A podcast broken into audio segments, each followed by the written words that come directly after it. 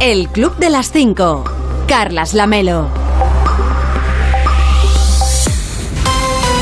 ¿Qué tal? Muy buenos días. Son las 5 de la mañana, son las 4 en Canarias. Ya es 6 de junio. Quedan 208 días para acabar 2022 y solamente 55 para el próximo 1 de agosto. Le damos el dato por si a usted le interesa. Y más datos que le vamos a dar.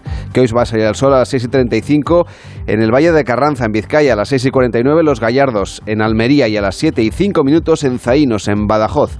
Y para entonces, para cuando salga el sol, ya les habremos contado que...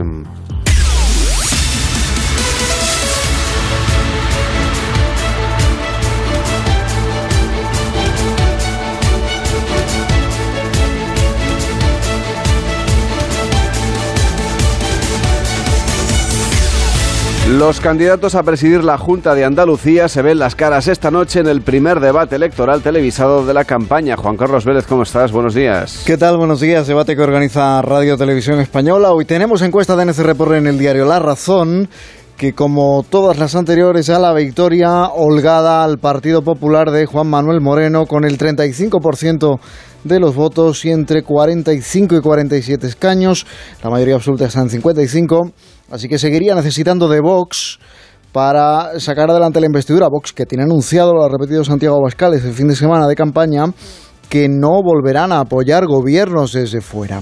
El PSOE sería la segunda fuerza más votada, rozando el 26% de los votos.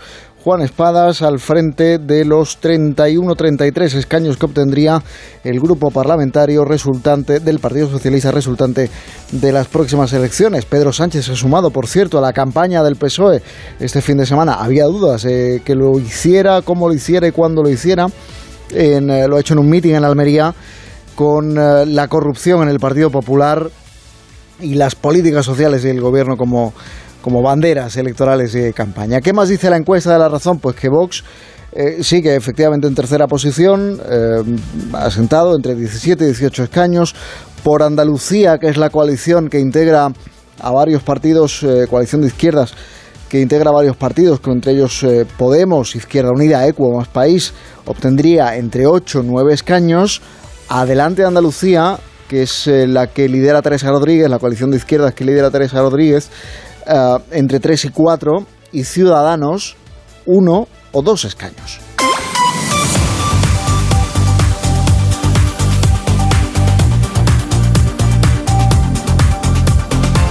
Y Vladimir Putin reanuda los ataques a Kiev en respuesta al envío de misiles de largo alcance por parte de Estados Unidos. Cuando se cumplen 103 días del comienzo de la guerra en Ucrania, el ejército ruso vuelve a golpear la capital. Lo hizo ayer con bombardeos nuevamente sobre Kiev después de más de un mes de relativa, solo relativa calma en esa ciudad. Una persona ha muerto, se han producido numerosos daños materiales. El presidente ruso Vladimir Putin acusa a Occidente de dilatar la guerra con sus envíos de armas y advierte de que su país atacará nuevos objetivos si el ejército ucraniano se hace con esos misiles IMARS de largo alcance de nueva generación enviados y comprometidos por el gobierno estadounidense. El gobierno de España, por cierto, va a enviar misiles de medio alcance y tanques Leopard. Es el envío de armas al que se comprometió el presidente Sánchez con eh, Zelensky, como se vieron en persona los soldados españoles que participan de la misión de disuasión de la OTAN en Lituania son quienes se van a encargar de formar a los militares ucranianos para el manejo de esos tanques Leopard.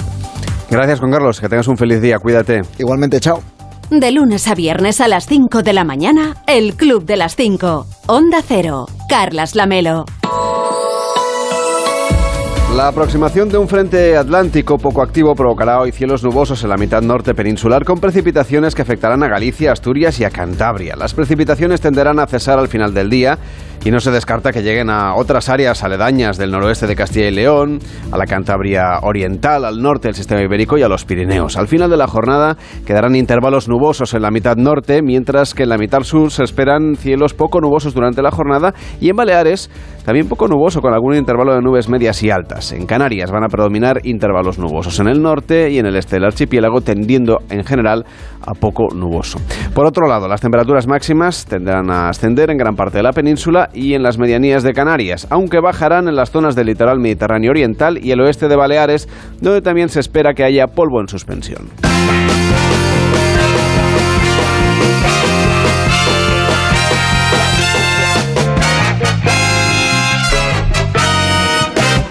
Estamos en el Club de las 5, de las 5 y 5, de las 4 y 5 en Canarias. Hola David Cervelló, ¿cómo estás? Muy buenos días. ¿Qué me gusta a mí que haya polvo en suspensión? Mira, es una cosa que me, que, no sé, me suena bonito. Después es, verdad que es engorroso porque la queda... calima te deja el coche hecho un desastre. Claro, como no tengo coche, es Ah, la, ven- es la bueno, ventaja pues que tengo. los cristales de casa, Sí, eso sí. el eso balcón. sí, sí, eso sí. ¿Tienes balcón? Bueno, tengo una terraza. Está, está, está muy alta. Eh, a ver, yo os cuento. Pero la calima llega igual, ¿eh? No, porque ¿Ah, es un sexto sin ascensor. Cuando no hay ascensor, la calima no, No, no, sube no. tanto. Vale. No tiene huevos de subir por ahí la calima.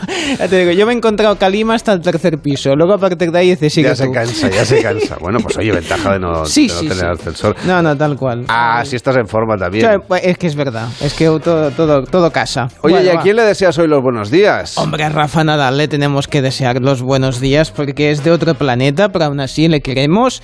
Es, es una cosa maravillosa. Hay un vídeo que circula por las redes sociales que es una maravilla que se les ve antes de entrar a la pista, eh, antes de entrar a jugar el partido, que ves al, al, al otro tenista así tranquilito, estirando un poco las piernas y Rafa ya estaba corriendo ahí de un lado para otro. Ah, que se lo va- llevaba todo por Va, es que dice, vale, la gente comentaba eso, ¿no? Jordi Évole también comentaba. Adivina quién lleva 13, en ese momento llevaba 13 Roland Garros y quién ninguno, ¿no? Bueno, pues así es Nadal, que es un, que es un ejemplo. Pero también le quiero desear los buenos días a los empleados de los grandes parques de atracciones, porque les toca vivir situaciones muy curiosas. Se ha viralizado un vídeo en el que se ve esa típica escena, que se ve el castillo de Blancanieves al fondo, y se ve un chico que se arrodilla jun- junto a la que esperemos sea, Ah. su, sea su novia para ofrecerle... ¿Cómo te gustan las pedidas de mano? Pero mucho. A mí, yo es que, mira, me parece todo muy bonito, pero cuidado porque aquí hay sorpresa. Hay, hay...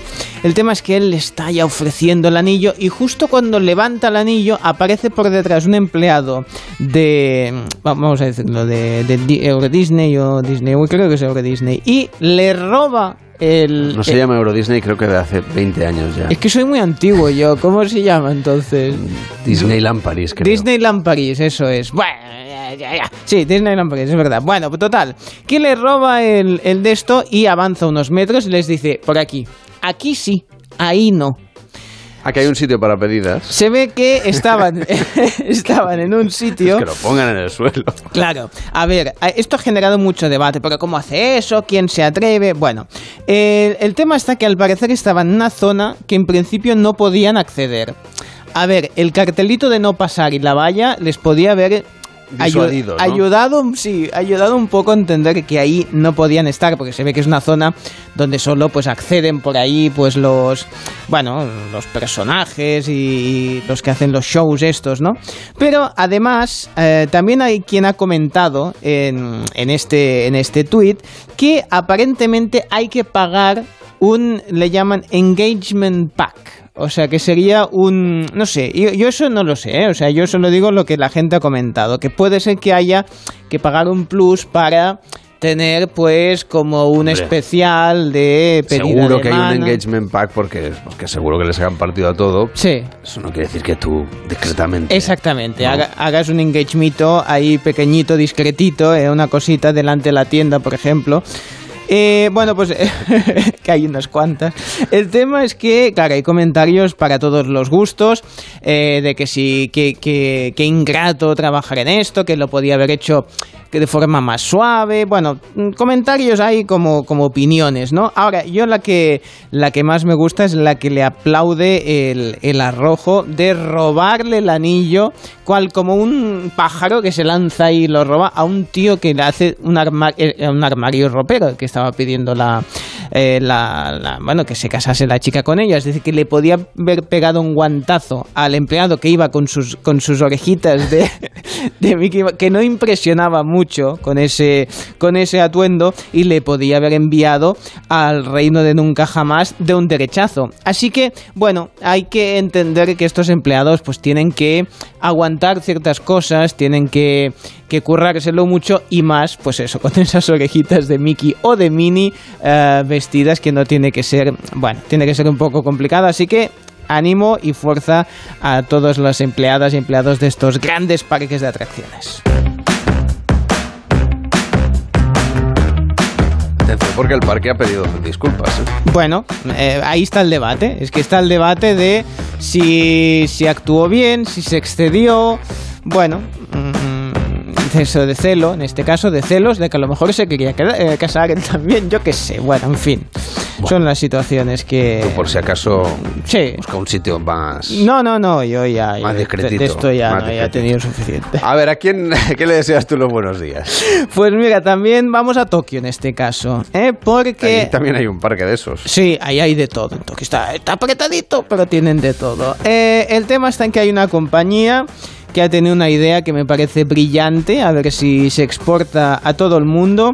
Son los Wana Technologies, que es una empresa de publicidad nipona, que ha tenido una ocurrencia fantástica, y es que la gente pueda mm, usar sus tablets, las tablets propias, para hacer publicidad. Entonces, han diseñado una especie de, de mochilas, de backpacks, en la que, que tienen un fondo transparente. Tú ahí pones la tablet, no he terminado de entender si es la propia o te la ceden ellos, y eh, entonces ahí pones publicidad. Te, te alquilan, digamos, te alquilan la espalda para O sea, es como un hombre anuncio, Sí. pero en tu día a día. en tu día a día y en lugar de llevar esos típicos carteles de las películas, ese, como esas pizarras grandes, pues llevarías una tablet en tu espalda que, bueno, sería más dinámico, Qué sería... bonito. Pues sí, sí, sí, al parecer ofrecen 1.200 yen la hora, que vendría, a ver, no es mucho, son 8 euros, pero oye, para no, Por hacer, nada exacto, vas paseando por la calle. te iba a decir por la cara, por la cara no por la espalda, porque en ese caso pues lo llevas en la espalda. Claro, hay mucha gente que ya se ha interesado en eso, sobre todo eh, runners. A mí me iría bien, porque dices, oye, Pero el anuncio no se ve, se va muy rápido, ¿no? ya, también es verdad, y botas mucho, ¿no? Pero bueno, sí, o sea que el tema es de que, bueno, pues claro, en, en zonas donde ah, esté muy concurrido, pues claro, eh, puedes llegar a, a, a verlo mucha gente estos anuncios, ¿eh? Así que es, que es muy interesante. También te diré que según qué zonas eh, turísticas, igual la tablet dura menos que el anuncio, porque hay mucho amigo del anuncio ajeno, ¿eh? Digamos, pero bueno, eh, de momento esto solo está accesible cerquita de Tokio, es decir, ni, ni tan siquiera en todo, en todo Japón, porque claro, yo que sé, igual es geolocalizan y depende pues de dónde estés, pues ah, ponen un tipo de anuncio o de otro, pero es algo que a lo mejor con los años pues terminamos viendo incluso en nuestro país. Hay que seguirles la pista. Bueno, si tú llevaras el anuncio ahora solo lo vería yo. pero También no. es verdad. Sí, bueno, y cuando me giro, algo pues que vaya yo a comprar. porque si no- nuestro realizador, o sea, me voy girando para un lado para otro, bueno, no llega mucha gente, pero es gente que me escucha y que, que- que- Bueno, bueno, pero eso ya es otra publicidad diferente. Eso también es verdad. Bueno, eh, El Club de las 5. Y en deportes solo hay un nombre, el de Rafa Nadal. Y el de Dupidal, claro, buenos días. Hola Carlas, buenos días. No es que sea el nombre del fin de semana, es que es un nombre ya para la historia. Rafa Nadal conquistó ayer su decimocuarto Roland Garros, su Gran Slam número 22, su segundo grande del año, ha ganado en Australia y ganó ayer en París y se acaban los calificativos para alguien eterno. Vamos a disfrutar un momento que, que es histórico, esta es la realidad, ¿no? Ganar otra vez aquí, pues eh, a nivel sentimental y, y también numérico, pues es algo muy muy muy importante, o sea que muy muy feliz eh, disfrutando al máximo eh, el momento y la que me siento muy afortunado porque al final eh, era muy muy difícil de, de pensar en algo así. Siempre dije que es posible que fuera mi último Roland Garros y, y sigue siendo posible, pero eso no quita que, que yo voy a intentar hacer las cosas razonablemente posibles para, para, para seguir adelante, ¿no? Y al final eh, disfruto de lo que hago, Impresionante, Carlas. Además, la selección española de fútbol empató ayer a dos con la República Checa, se complica su clasificación para la Liga de las Naciones y el entrenador del Madrid de baloncesto, Pablo Lasso, se recupera, está estable en un hospital madrileño de un infarto de miocardio. De lunes a viernes a las 5 de la mañana, El Club de las 5. Onda Cero. Carlas Lamelo. Y si usted entra en Onda 0.es, pues se va a encontrar que también le cuentan todos los detalles del triunfo de Rafa Nadal en su conquista en Roland Garros tras imponerse con facilidad a Casper Ruth en tres sets. En la web también puede leer las felicitaciones que le llueven al Manocorí, empezando por el rey Felipe VI, que ha calificado de irrepetible lo que ha logrado Rafa Nadal tras conquistar por decimocuarta vez Roland Garros y conseguir 22 Grand Slam a lo largo de su carrera. El presidente del gobierno, Pedro Sánchez, también ha felicitado al tenista. Puede ver todas estas felicitaciones y otras también en nuestra página web y escuchar en Radio Estadio Noche como Aitor Gómez, pues también le daba la enhorabuena en directo y hablaba del futuro de Rafa Nadal. Tú sabes lo que has pasado estos días, lo difícil que ha sido. Contabas esta tarde que has eh, disputado el torneo con el pie infiltrado, con el pie dormido, que ahora vas a probar un tratamiento nuevo. Había quien, después de todo lo de Roma y cuando dijiste que podía ser tu último Roland Garros, había quien pensaba que hoy Nadal ponía la pica en París y se retiraba. No es así. Has dicho que incluso intentarás estar en, Wimbledon. Eh, el deseo es seguir. Ese siempre ha sido. Al final yo soy feliz haciendo lo que hago, ¿no? Eh, en todo momento nunca he dicho lo contrario. Al final eh, siempre dije que es posible que fuera mi último Roland Garros y, sigue siendo posible, pero eso no quita que, que, yo voy a intentar hacer las cosas eh, razonablemente posibles para, para, para, seguir adelante, ¿no? Y al final disfruto de lo que hago, me siento un afortunado por a estas alturas de, de, de, mi carrera pues seguir siendo competitivo y la verdad que mm, disfruto jugando a tenis y, en ese sentido, pues mi ilusión sería seguir. Después veremos lo que sucede. En Onda 0.es destacan otras crónicas de la actualidad del deporte, como que Íñigo Martínez rescata a España en el minuto 90 contra la República Checa. Además, también le cuentan que el entrenador del Real Madrid de baloncesto, Pablo Lasso, permanecerá ingresado en observación en la UCI del Hospital Sanitas de la Moraleja tras sufrir un infarto la pasada madrugada y ser sometido a un cateterismo. La madrugada nos referimos a la del sábado al domingo. Y por supuesto, en Onda Onda le cuentan todos los detalles del comunicado de Shakira y Gerard Piqué para anunciar su separación. Seguimos repasando lo que nos cuentan en Onda 0.es. Rusia vuelve a bombardear Kiev tras más de un mes sin ataques. Las tropas rusas han vuelto a bombardear la capital, coincidiendo con la amenaza de Putin de que atacarán nuevos objetivos si los aliados de Zelensky entregan a Ucrania misiles de largo alcance. En nuestra web también destacan que Pedro Sánchez pide no caer en la trampa del Partido Popular y de Vox, que tratan de abrumar a España, dice el presidente, con ruido y crispación.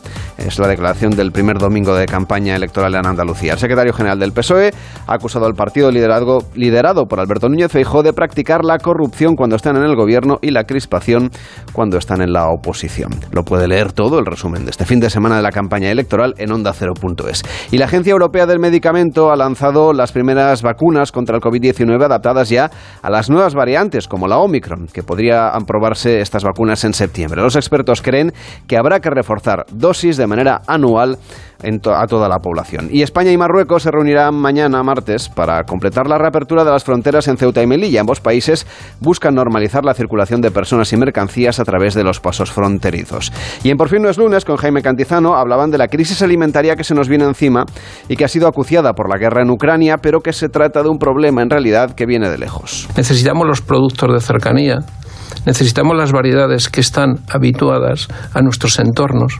Y justamente ahora estamos hablando de todo lo contrario, ¿no? Estamos hablando, y, claro, y nos está causando un drama eh, que un país que está en un lugar concreto del mundo, mm. que es capaz de, alimentar con los eh, mecanismos actuales, como se ha dicho, 400 millones de personas, eh, tenga sus puertas cerradas. ¿no? Claro, al final es una, en el fondo es una consecuencia. Si, si hubiéramos trabajado más en, en promover la producción cercana, hubiera sido eh, mucho menos dramático este problema. O sea, simplemente vemos las cifras de importación y exportación cómo han ido evolucionando en los próximos en los últimos años. En la medida que los países se han ido convirtiendo en especialistas en, da igual, en, términos industriales, pero es que ocurre lo mismo en el ámbito alimentario. Nos situamos en una situación de eh, bueno, de riesgo, de riesgo y es lo que está ocurriendo. Entonces, la respuesta, la respuesta entendemos y nosotros trabajamos en ello que tenemos que promover la producción más cercana.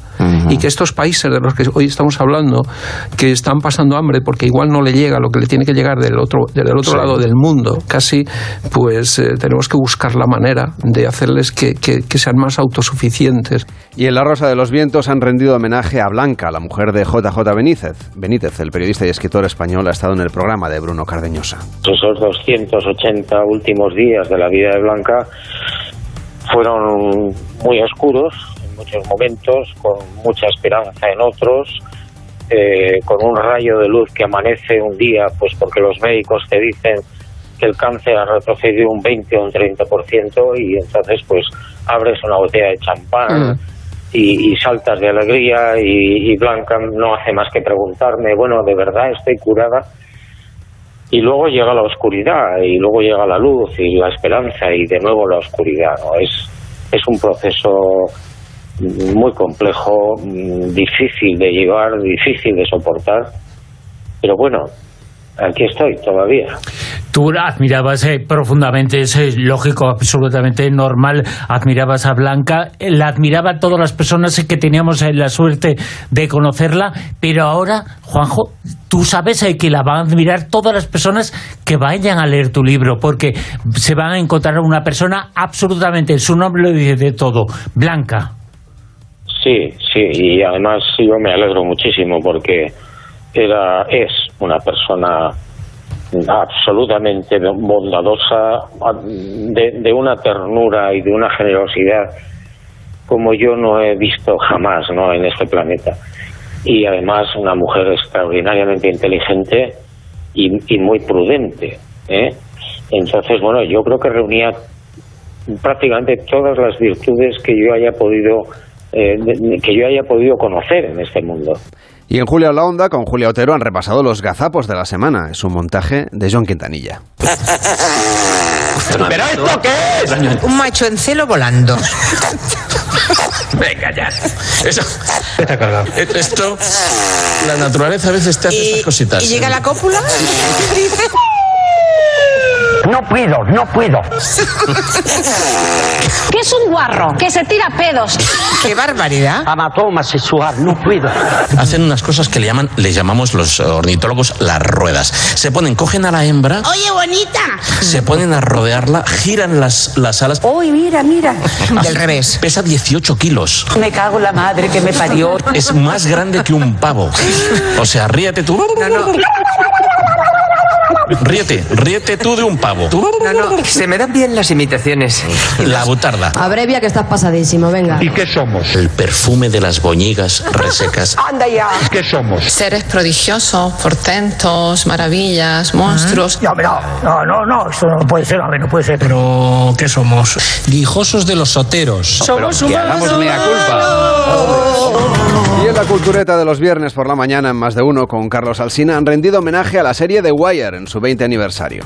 Bueno, sabemos que es una serie de, de David Simon, Ah. hemos contado ya la historia de la serie en alguna cultureta, que David Simon, que fue periodista en el Baltimore Sun, periodista de sucesos, un amigo suyo que era inspector de policía, Ed Barnes. Y él, Ed Barnes. y él mismo fue sombra durante un año de la, Estuvo de la como policía. empotrado, diríamos. ¿eh? No, pero es como, como has dicho tú antes un poco, es el, eh, la serie más aclamada críticamente que menos gente ha visto y sobre todo que menos gente ha visto cuando se emitió. Sí. Porque es verdad que nosotros no teníamos HBO como tal, pero teníamos lo que entonces era Canal Plus que la ponía. Sí, pero es que, no la veía ni Dios. Y luego la gente la ha visto y ha escrito unos sesudos e inaguantables comentarios. Es decir, yo leo mucho sobre televisión. Es decir, yo no he leído rollos más gordos que los que he leído. No es culpa de la serie, ¿no? No, no, ya, ya, ya. Es culpa culpa, de la de la gente a la que le gusta eh, The Wire. O sea, que, que yo esa, esa gente la tengo así como un poco apartada.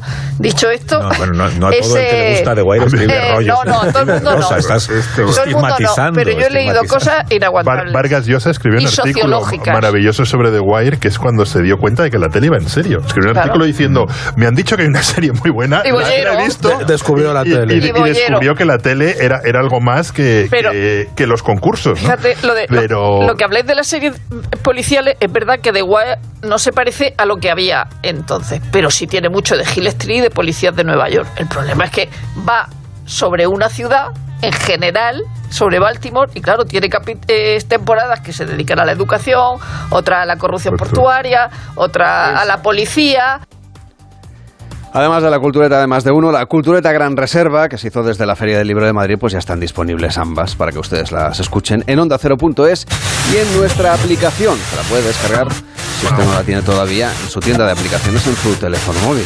Pero ¿y tiene una tienda dentro del móvil? Sí. ¿Cómo caben ahí? Hola, ¿cómo no sabría está? decirle exactamente. También tengo la tarjeta de crédito, eh, si le sirve de información.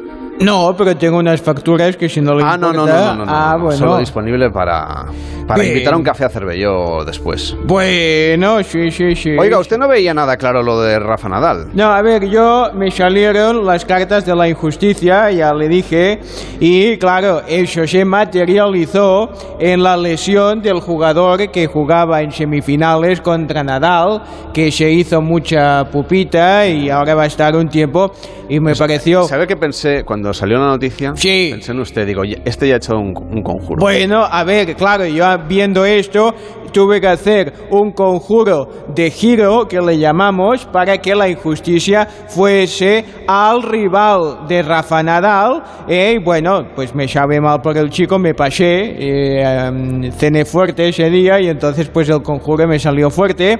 Pero bueno, Nadal ha ganado fácilmente eh, y además así llegó más descansado a la final, eh, que como tenía problemas, eh, pues bueno, le ha ido bien llegar descansado, que resulta que Nadal jugó con los nervios anestesiados y eso a mí me haría muy bien eh, y tengo que preguntarle cómo lo hacen ah, esto que tiene usted ciática, tiene algún nervio que, que no le va bien. no, es mi vecina del segundo, que es un nervio y me hace la vida imposible. Quiero anestesiarla a, a mi vecina entera para que me deje dormir tranquilo, porque yo... pobre est- vecina. No, porque yo estoy aquí trabajando, haciendo las cartas, eh, el péndulo, eh, la cartomancia, el- todo el, el pose del café y luego durante el día en algún momento tengo que dormir eh, y bueno, siempre están haciendo ruidos, poniendo telenovelas muy fuertes eh, y esto pues así es muy difícil concentrarse. Bien, vamos con las cosas del día que si no luego me despisto. Ah, ¿Me trae usted una meditación hoy? Bueno, hoy es 6 de Ah. junio, que es el día del visionario. El número ya puede adivinar cuál es. el 6. Bien, y el planeta es Venus. Bueno, pues ya tiene más información. Si está a punto de dar a luz, que sepa que- Seguramente. No es su caso. ya no, a ver, ya me unos- refiero a que no es. unos días. A ver, no es usted, sino eh, puede estar escuchándonos alguien en el paritorio eh, o estando a punto de ¿qué hago? ¿Lo tengo hoy o aguanto un poco? Bueno, pues que sepa que si lo tiene hoy va a ser el punto fuerte va a ser visionario, expresivo y artístico. Los puntos débiles, incomprendidos, extremistas y algo dispersos. Bueno, es incomprendido y disperso, pues tiene eso. Les voy a dejar con una meditación, si Vale. le parece bien. Dice, la técnica es puramente individual, es un medio de expresión personal.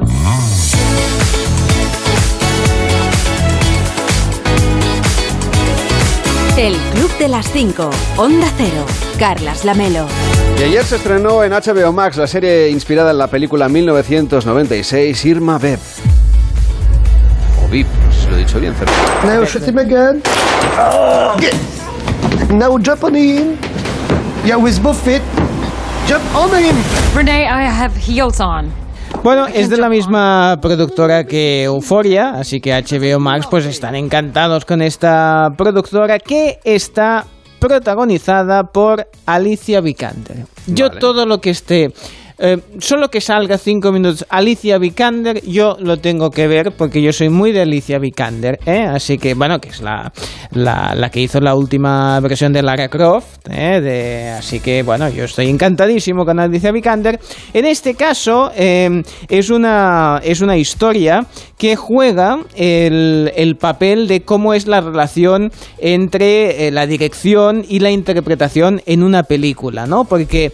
am, representa a, un personaje que ah, el, personaje de, Mira, que es una estrella de, cine norteamericana, desilusionada por su carrera y por una ruptura reciente, llega a Francia para interpretar a este personaje que pone nombre a la, serie, Irma Vep, y entonces de lo que sucede es que empieza a conectar con el personaje, pone de su parte porque ve en el personaje cosas de su vida privada, pero además tiene las indicaciones del director y todo eso es lo que se ve en la serie y vale mucho la pena el ver este proceso creativo que se genera en torno de la creación de un personaje. Venga, Cervello, que te pongo una canción para que salgas a correr, hombre. Vale, por el pasillo un Dale, ratillo. un poquito. Why you calling at 11:30 when you only wanna do me dirty? But I hit right back 'cause you got that that yeah. Why you always wanna act like lovers, but you never wanna be each other's? I say don't look back, but I go right back and all of a sudden I'm hypnotized. You're the one that I can't deny. Every time that I say I'm gonna walk away, You turn me on like a light switch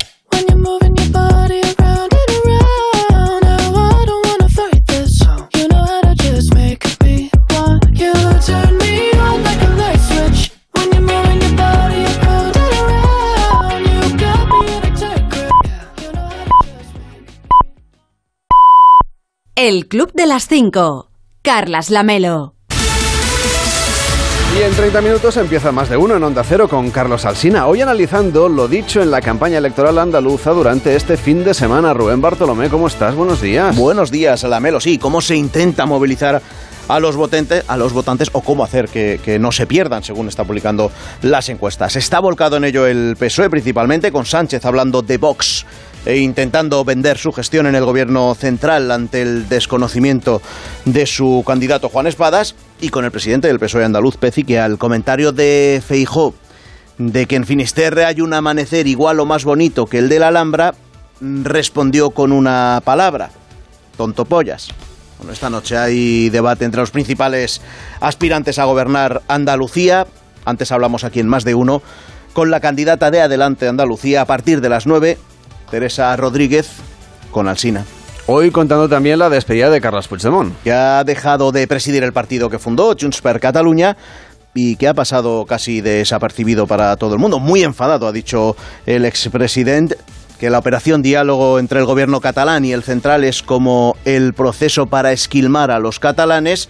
Desde el PSC, Salvador Illa le está recriminando que se recree continuamente en la confrontación y desde Esquerra, su antiguo socio y su todavía socio dentro del gobierno catalán, lo que le piden es que no se equivoque de adversario. Su sucesora al frente de Junts, Laura Borràs, lo que está haciendo es insistir en que hay que tomar el camino del proceso. Oye, ¿qué más me cuentas de la primera parte de más de uno así que tenéis preparadito para las 6 de la mañana? Hombre, vamos a hablar mucho de Nadal, vamos a hablar también del salto a la reja.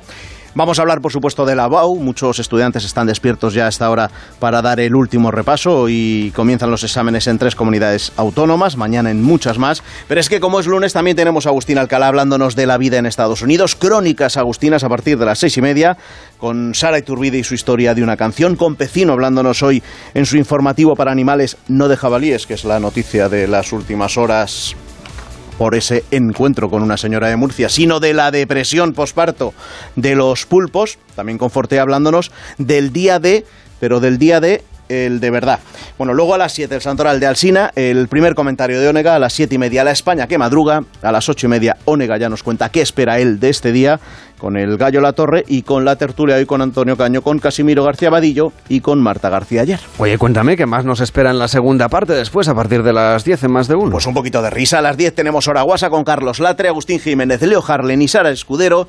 Y a partir de las 11, Biblioterapia con Sergio del Molino, hablándonos del breviario de Isabel la Católica. Mira, en plena Feria del Libro de Madrid, este libro es protagonista. No el original, que, está en Inglaterra, sino la copia que encargó la Biblioteca Británica hace medio siglo.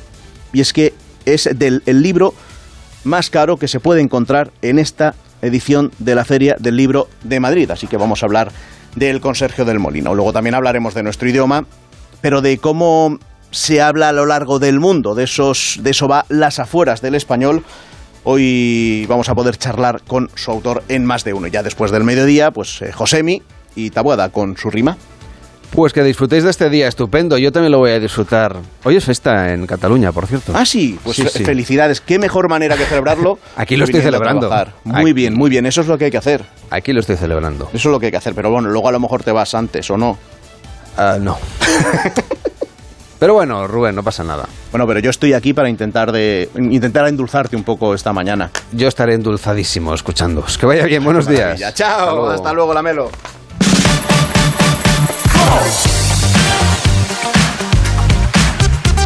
Estamos en el Club de las 5, de las 5 y 34, de las 4 y 34 en Canarias y Cervelló también estuvo pendiente todo el fin de semana de lo que veía en la televisión. Sí, sí, sí, porque hay temas que, que es, a ver, que es inevitable Ya tocar. sé yo por dónde vas. Sí, el de Shakira y su relación que se ha ido a pique.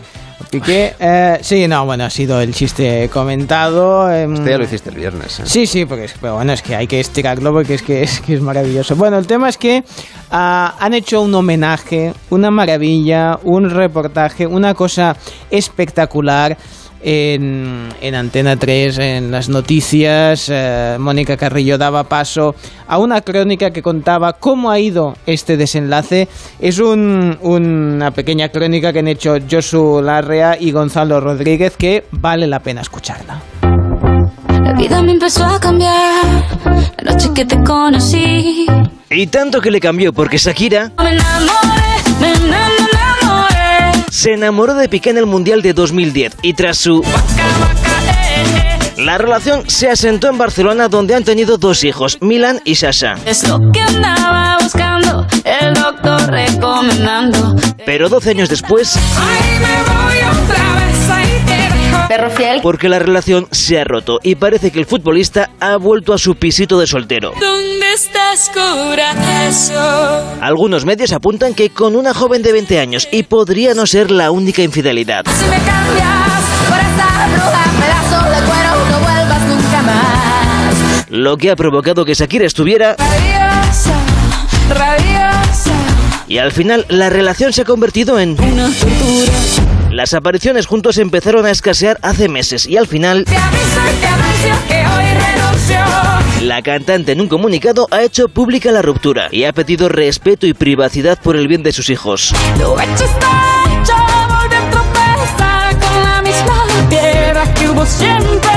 Si tiramos de frases hechas, lo hecho, hecho está. El hombre siempre tropieza con la misma piedra y a lo hecho, pecho. Te felicito que bien actúas. Es posible que su relación haya servido de inspiración en su último trabajo. Eso dice todo el mundo, pero Shakira ya hemos escuchado que ha hecho muchas canciones de desamor a lo largo Sí, de su trayectoria musical. Sí, sí, no, y que a ver, que esta canción no es que la haya escrito de un día para otro, que dice que ya la tenía escrita, producida y todo. Bueno, en fin, sea como sea, pues esta historia pues que ha terminado así. Y ahora, como bien comentabais antes, pues llega la selectividad, las pruebas de, de los jóvenes que están estudiando, o no, porque a estas horas llega ahí un poco de todo, ¿no? Y llega, como siempre, el debate de las, de las, bueno, de hacer chuletas, de hacerse ahí unos apuntillos por si las moscas. Y Nuria Roca eh, ha contado que ella también en la universidad también las usaba. que además he sacado una foto, yo tenía una camisa vaquera de los exámenes y en, y en el lateral, ahí plastificadas me ponía todas las chuletas. Bien ordenadita, Claro, además. tiene. Pero, pero luego no me atrevía a, a A mirarla. sacarla. No, mira, ¿ves? Mira, esas son unas chuletas mías. Se nota que son chuletas de Nuria Roca porque están. ¿Es chuleta tuya de verdad? Sí, sí, es chuleta mía. Las, ¿Y las-? ¿Y las guardas o qué? Las guardo, las guardo de la universidad. De la sí, universidad, sí, no son sí. del cole. ¿Qué tipo de persona Esto pues, guarda pues la cálculo, chuleta? álgebra, física. Sí, sí, hay ecuaciones, hay un... ¿Verdad? ¿Qué tipo de persona? Mira, mira, todas esas chuletas son mías. A mí lo que me flipa no es, que, algo. no es que se haga la chuleta, sino que las guarde 30 años Claro, después. Bueno, A ver, tenéis, que tener en cuenta que yo lo guardo orgullosa. todo. Yo Ella lo guarda todo, ya es orgullosa. serio? ¿no? Pero las chuletas de la A ver, yo estoy muy orgullosa de mis chuletas. Santi, perdóname, tú que eres profesor, porque haciendo las chuletas yo estudiaba. Claro, es que se estudia mucho haciendo chuletas. Claro. Claro, Y no tienes que repasar. Es Claro, porque ya estás repasando in situ.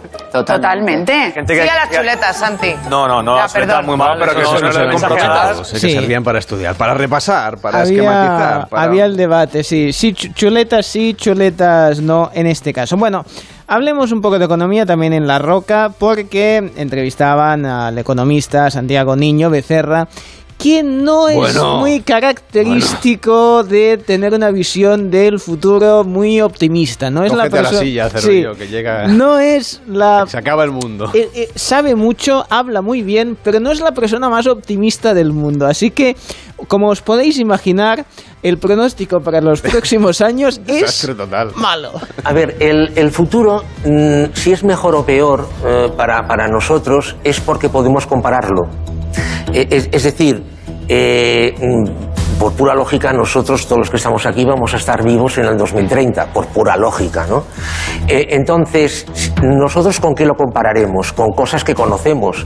Eh, el 2005, el 2006, el 2007, ¿no? Eh, lo compararemos con eso. Entonces, si usted me hace la pregunta, en el 2030, la, la vida va a ser más cara, va a estar peor, va a estar que en el 2005, la respuesta es que sí. Claramente sí.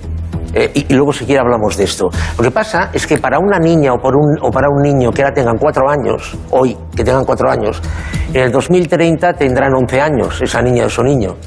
¿Con qué va a comparar? Con nada. Por eso a la generación que va desde el 2008 al 2023 se, llama, se le llama la generación T, que algunos le llaman la generación alfa, porque es la primera del nuevo modelo.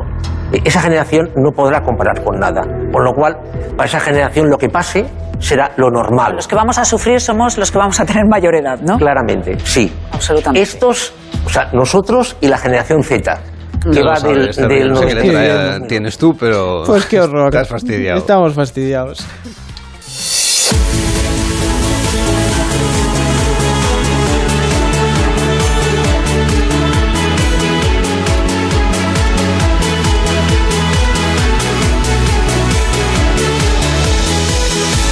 El club de las 5, de las 5 y 40, de las 4 y 40 en Canarias. Si usted tiene hijos, sean de la generación alfa o de la que sea y de la edad que sean, y no comprende muy bien por qué se comportan, cómo se comportan, bueno, lo más probable es que si están en ese punto, pronto empiece un conflicto y evitar que ese conflicto escale debe ser nuestra prioridad en ese momento como padres y para hacerlo podemos trabajar sabiendo más cosas sobre su cerebro, entendiendo mejor cómo funciona en general el cerebro y en especial el de los niños, algo de lo que sabe y mucho el psicólogo Rafa Guerrero. ¿Qué tal Rafa? ¿Cómo estás? Buenos días. ¿Qué tal? Muy buenos días, Carlos. ¿Cómo estás? Siempre defiendes que lo principal es que entendamos cómo funciona el cerebro de nuestros hijos. Que eso es fundamental tanto en la infancia como después ya cuando se hacen adolescentes. Sí, sí, sí, me parece que es eh, fundamental. Aparte de ser un tema que creo que es apasionante, ¿no? El funcionamiento del cerebro y cómo se conectan los distintos grupos neuronales. Creo que nos aporta, Carlos, una información muy útil para poder comprendernos a nosotros, para poder comprender a, nuestros hijos, ya sean niños, ya sean adolescentes, a nuestras parejas. Creo que conocer cómo funciona el cerebro, cómo se conecta, cómo se desarrolla, ¿no? Porque al principio nacemos con un cerebro muy maduro y que poquito a poco se va, se va construyendo, se va desarrollando. Pues conocer todo eso, Carlos, nos aporta mucha información y nos permite, bueno, pues estar más, más adaptados y nos permite poder hacer mejores atribuciones y elaborar mejores expectativas, ¿no? Pero habrá padres que dirán, con lo difícil que es educar, si encima me tengo que poner a estudiar el cerebro. Sí, estoy, estoy de acuerdo contigo. Es tremendamente difícil educar, es tremendamente difícil la, la crianza. Más nadie nos ha enseñado a ser padres ni a ser, ni a ser madres. Eh, como dices tú, ¿no? A, veces eh, da un poco de vértigo, ¿no? Encima tener que meterse en aspectos, eh, digamos, anatómicos, ¿no? Y cerebrales eh, puede dar un poco de vértigo. Pero bueno, yo creo que eh, somos un nutrido grupo de, de profesionales los que tratamos de convertir todos estos aspectos que se nos hacen a veces un poco engorrosos y un, poco- un poco complejos, tratar de aterrizarlos y hacerlo lo más didáctico y lo más pedagógico posible para las mamás y los papás y que se lleven recursos desde ese momento para poder aplicarlos con sus, con sus hijos. Pues vamos con situaciones concretas. Por ejemplo, un niño o una niña pues mm, tiene un mal día porque se ha levantado, mm, no sé, eh, pues mm, con, con- un mal día, que esto ocurre a veces o ha habido alguna, no sé, disputa en el desayuno o lo que sea, porque no le han dado lo que a lo mejor esperaba o porque la ropa que le han preparado no es la que quería ponerse o lo que sea. Y ahí llega una situación de conflicto, de discusión entre los padres y la criatura es pequeña y se tira al suelo, lanza alguna cosa que tenga por ahí a mano. En fin, un patal, una pataleta, digamos, clásica, por lo que sea. ¿Qué ocurre ahí en el cerebro del niño y sobre todo qué tiene que hacer el padre o la madre para evitar que eso vaya más y sobre todo para resolverlo bien? Claro, pues fíjate, Carlos, esto por, por eso es tan tan interesante, ¿no? Y, y tan práctico poder conocer, aunque sea de manera esquemática, de manera básica, ¿no? Eh, cómo funciona el, el cerebro. Un niño, como tú describías en este ejemplo, ¿no? Un niño o una niña que está en pleno momento de rabia, en plena pataleta, en plena rabieta, llámalo como, como quieras, lo que ocurre en su cerebro como ocurría en cualquiera de nuestros cerebros, eh, es que se libera mucha adrenalina y se libera cortisol.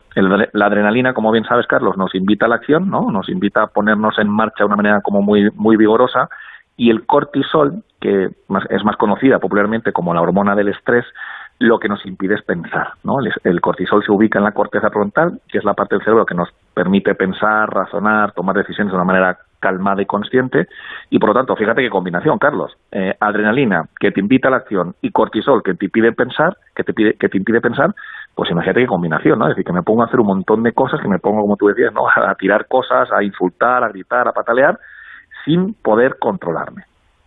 Eso es lo que ocurre en el cerebro de, este, este chiquitín, o no tan chiquitín, que entra en rabieta. ¿Qué deben hacer mamá y papá? Pues fíjate, en primer lugar, comprender que eh, lo que está ocurriendo en su cerebro es algo incontrolable que no están tratando los niños de eh, tocarte las narices desde primera hora de la mañana. Es decir, por eso hablábamos antes ¿no? de la importancia de las expectativas y de las, y de las atribuciones. ¿no? Es decir, el niño entra en rabieta eh, porque es, es la manera, digamos, más efectiva y más adaptativa que tiene de poder demostrar que esto que tú le has dicho o que la ropa que le has, que le has, que le has propuesto que se, que se ponga o lo que hay de desayuno no le gusta. Esa es su manera más adaptativa que tiene. ¿Que no es la ideal para el día de mañana? Vale, Estoy de acuerdo contigo, Carlos, pero ahora mismo es la manera más efectiva que tiene. Entonces, ¿qué hacen, qué deben hacer los papás? Saber que no es algo personal, saber que el niño no controla su, su emoción y tampoco controla la conducta asociada a la emoción y partir de la calma. Mamá y papá tienen que estar lo más calmados posibles, porque lo que un niño necesita o lo que una persona, Carlos, necesita cuando está desregulada es alguien que le mire desde una relativa calma porque si yo como padre me desregulo ante la desregulación emocional de mi hijo, mal asunto. También les tenemos que enseñar a controlar esa emoción, aunque no sea en ese momento, aunque sea a la larga, ¿cómo lo hacemos? Claro. Para que Pues- cada vez esas rabietas sean más manejables, menos es, frecuentes y Claro. más civilizadas. Eso, es más civilizadas, claro. Lo- date cuenta que una de las funciones que tenemos como padres y como madres, Carlos, es socializar a nuestros hijos, es hacerles entender que, que, que está bien que te, que te enfade esto, que está bien que esto te ponga triste, que está bien que esto te enrabiete, pero hay determinadas emociones que debemos aprender a gestionar, ¿no? Y en ese, en ese proceso eh, estamos. Entonces, el simple hecho de que yo esté relativamente tranquilo ante la rabieta, ante la emoción que está experimentando mi hijo, eso ya les calma. Es decir, tener alguien que, digamos, pueda ejercer como puerto seguro, que pueda ejercer como alguien que desde la calma es capaz de no juzgarte, es capaz de mirarte incondicionalmente, es capaz de validar la emoción que estás experimentando, eso ayuda un montón.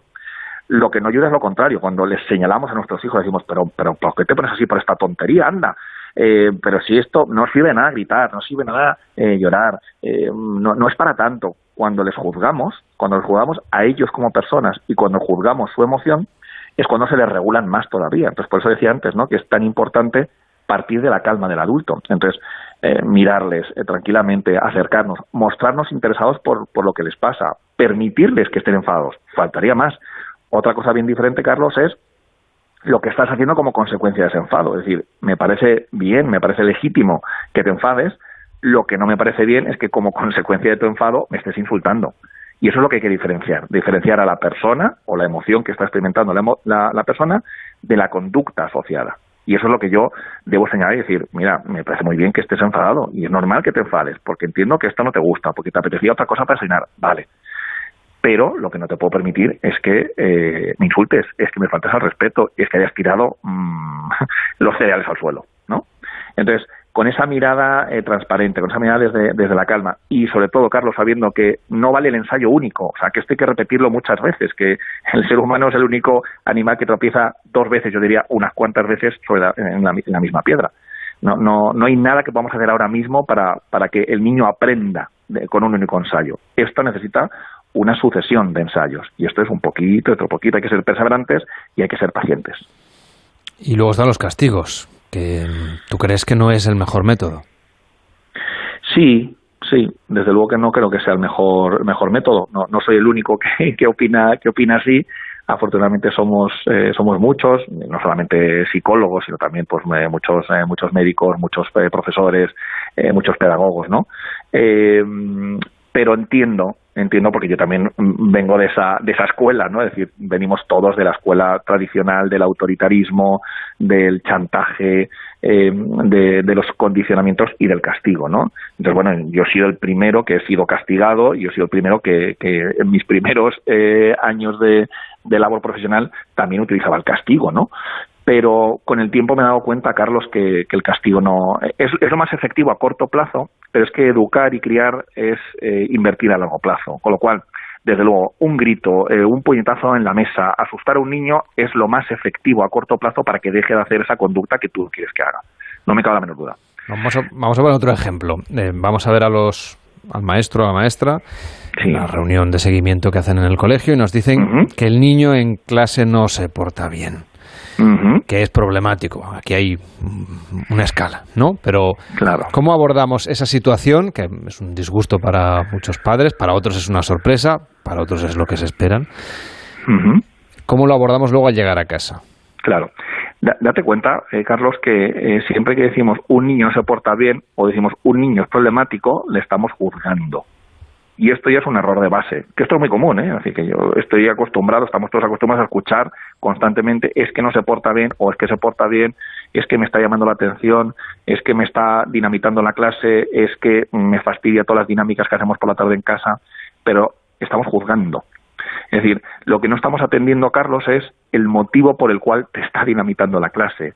No, lo que no estamos, o sea, lo que estamos em, eh, no prestando atención es a qué le lleva a comportarse de esa manera. Entonces, cuando yo digo mi hijo se ha portado mal o mi alumno se ha portado mal, yo estoy emitiendo un juicio de valor. Y me estoy quedando más con el comportamiento, con la conducta observable, que con la, con la raíz del problema. Es decir, cuando un niño dice, papá, hoy no he llorado en clase de piscina, eh, me parece que, que- que vamos mal. Porque lo que le estamos enseñando al niño es que no hay que llorar. Y creo que deberíamos enseñar a los niños que uno tiene que llorar cuando tiene ganas de llorar. Es decir, no consiste en que tu papá va a estar contento, o tu mamá va a estar contenta, o tu profe va a estar contenta por el hecho de que no hayas llorado, sino que si realmente tienes ganas de llorar, llora. Entonces, claro, generalmente nos quedamos, Carlos, con la conducta observable, con lo que se ve. Y a mí eso me parece que es un problema, porque claro, eh, estamos muy centrados en esa relación vertical, estricta, autoritaria, en las relaciones de poder, donde el castigo entra muy fácilmente, ¿no? Entonces, lo que se trata es, ante ese comportamiento disruptivo que tenemos en clase, an- ante este niño que constantemente en casa está llamando la atención, el niño, Carlos, hace eso por algo. Y lo que tenemos que tratar de hacer es entender por qué está haciendo algo, por qué está haciendo eso, por qué se comporta mal, como decimos, ¿no? ¿Por qué se porta mal este niño? Los niños ni se portan bien ni se portan mal, los niños solamente son niños y lo que hacen es eh, mostrarse cómo se sienten. Entonces, si un niño constantemente está mm, chinchando o empujando a su hermana, pues a lo mejor hay una necesidad que no está siendo cubierta, o a lo mejor necesita que le pongamos límites, o a lo mejor necesita que le prestemos atención, o a lo mejor necesita estar más tiempo con mamá y con papá. No sé exactamente cuál será la necesidad, pero eh, seguro que hay una necesidad que ahí está encubierta. Es decir, nos centramos tanto, Carlos, en la punta del iceberg que nos olvidamos del resto del iceberg, que es el 90%. Y lo que estamos proponiendo ahora mismo es todo lo contrario. Es decir, que el padre, que la madre, que los, que los profesores, es decir, que los adultos estemos conectados y al servicio de las necesidades de los niños. Porque son los vulnerables, porque son los que hay que atender. El niño no está para cubrir mis, mis necesidades, ni está para llevar a cabo los proyectos donde yo he fracasado. No, no, no, no.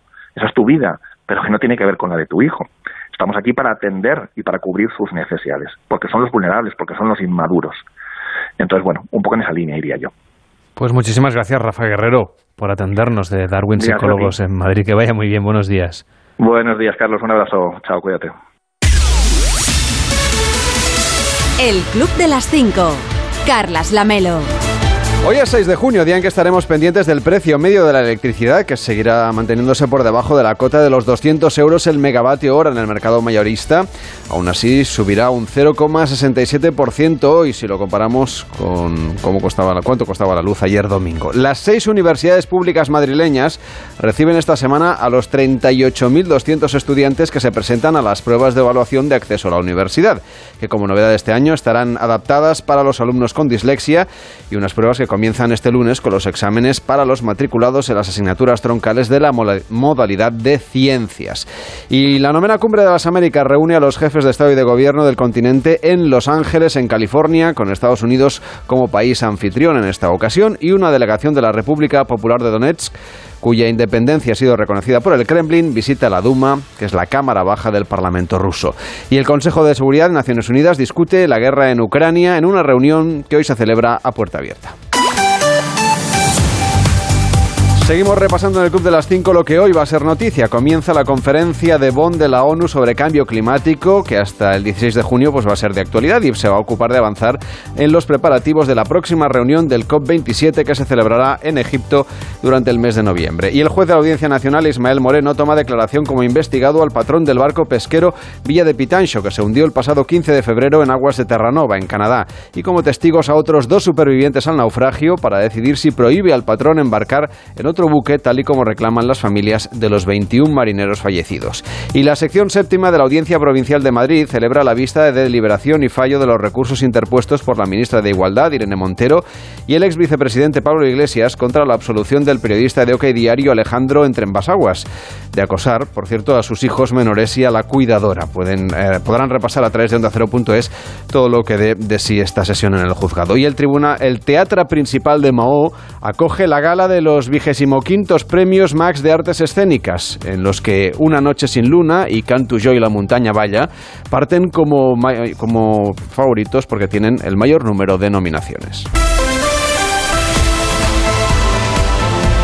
Y en deporte, Rafa Nadal hizo historia una vez más. Un partidazo que nos resume Edu Pidal. Buenos días. Buenos días, 6-3, 6-3 y 6-0 ante el noruego Casper Ruud. Carlas, yo poco más te puedo decir porque lo de ayer lo vimos, lo escuchamos, lo hemos seguido todos. La carrera de Rafa Nadal es impresionante, 14 Roland Garros, 22 grandes, es mejor que lo escuchemos. Para mí siempre a nivel emocional siempre tienen más valor los años que has sufrido más, los años que, que has estado cerca de perder, que has tenido que pelear, eh, especialmente, y este, este año ha sido uno de ellos. Miro al futuro con optimismo, confío que las cosas que se vayan a hacer vayan a funcionar y a partir de ahí confío en seguir porque estoy en un momento bonito de mi carrera, inesperado a estas alturas de mi carrera, eh, estar al nivel que, que estoy, siendo competitivo, disfrutando de, de un regalo que para mí es eh, seguir jugando a esta edad.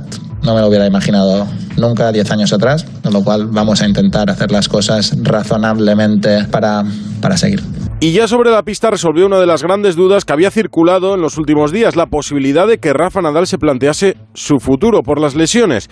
En la pista ya dijo que iba a luchar para seguir ganando y después lo explicó un poco mejor. Tengo muy claro lo que hay, hay diferentes opciones. Ya eso ya sí que me lo reservo para mí, ¿no? Ya es un planteamiento de vida mío. A ver si, si, si compensa según qué cosas o, o deja de tener sentido, ¿no? Eh, con lo cual vamos a estar positivos con lo que viene. Después, eh, a nivel de plantearme una operación eh, que probablemente no me aseguraría la posibilidad de, de poder seguir, pues ya eh, tengo que hablar con, con- conmigo mismo, eh, con mucha calma y tomar una decisión ya eh, de vida, ¿no? A ver. Así que seguiremos hablando de Nadal, Carlas, en los próximos días. Solo te apunto que la selección española de fútbol empató a dos frente a la República Checa, que tiene complicada la clasificación para la Liga de las Naciones, tiene que ganar los dos próximos partidos esta semana, que el entrenador del Madrid de baloncesto Pablo Lasso se ha recuperado de un infarto de miocardio, está estable en un hospital de Madrid y que en la carrera por el ascenso a primera el Tenerife y el Girona jugarán la final del playoff para intentar ascender a la máxima categoría.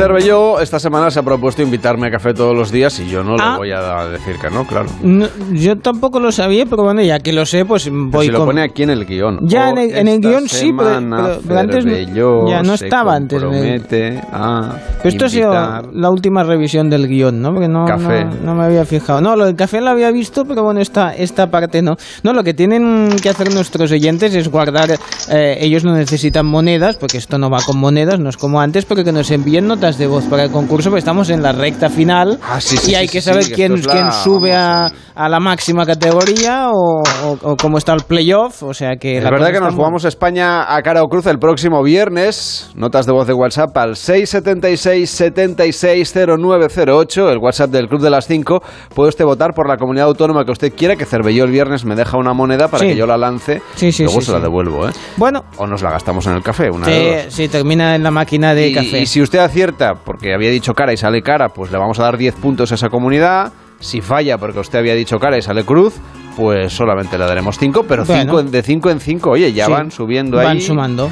Y puede usted apostar por la comunidad autónoma que usted quiera. Manda una nota de voz, importante nota de voz, no nos llame ni nos escriba. No, no, porque bueno, no. si nos quiere escribir, nos puede escribir, pero mejor la nota de voz. 676-760-908. Y si nos llama, pues nadie va a coger el teléfono. 676-760-908. Quien podría haber enviado una nota de voz es Isabel Segunda, que está, bueno... Nos, nos hubiera encantado. Sí, sí, sí. Aún está a tiempo, ¿eh? Sí, sí, sí, porque está de 70 aniversario de Corona y lo- lo- el, el vídeo que ha- se ha viralizado estas últimas horas es en el que comparte, y ahí está, compartiendo un té con Paddington, que es una, vamos, que es un todo un todo un mito, ese. es un personaje del que se han hecho eh, un par de películas maravillosas y que ah, está muy bien conseguido este vídeo en que se los ve a los dos pues compartiendo mesa de té. A ver, los modales de Paddington igual no son los mejores para estar en Palacio, pero el vídeo ha sido muy divertido, muy compartido y se ha emitido justo antes del concierto de homenaje, así que por muchos años. Pues muchas felicidades a la reina y a Cervello. Empieza más de uno en Onda Cero con Carlos Alsina.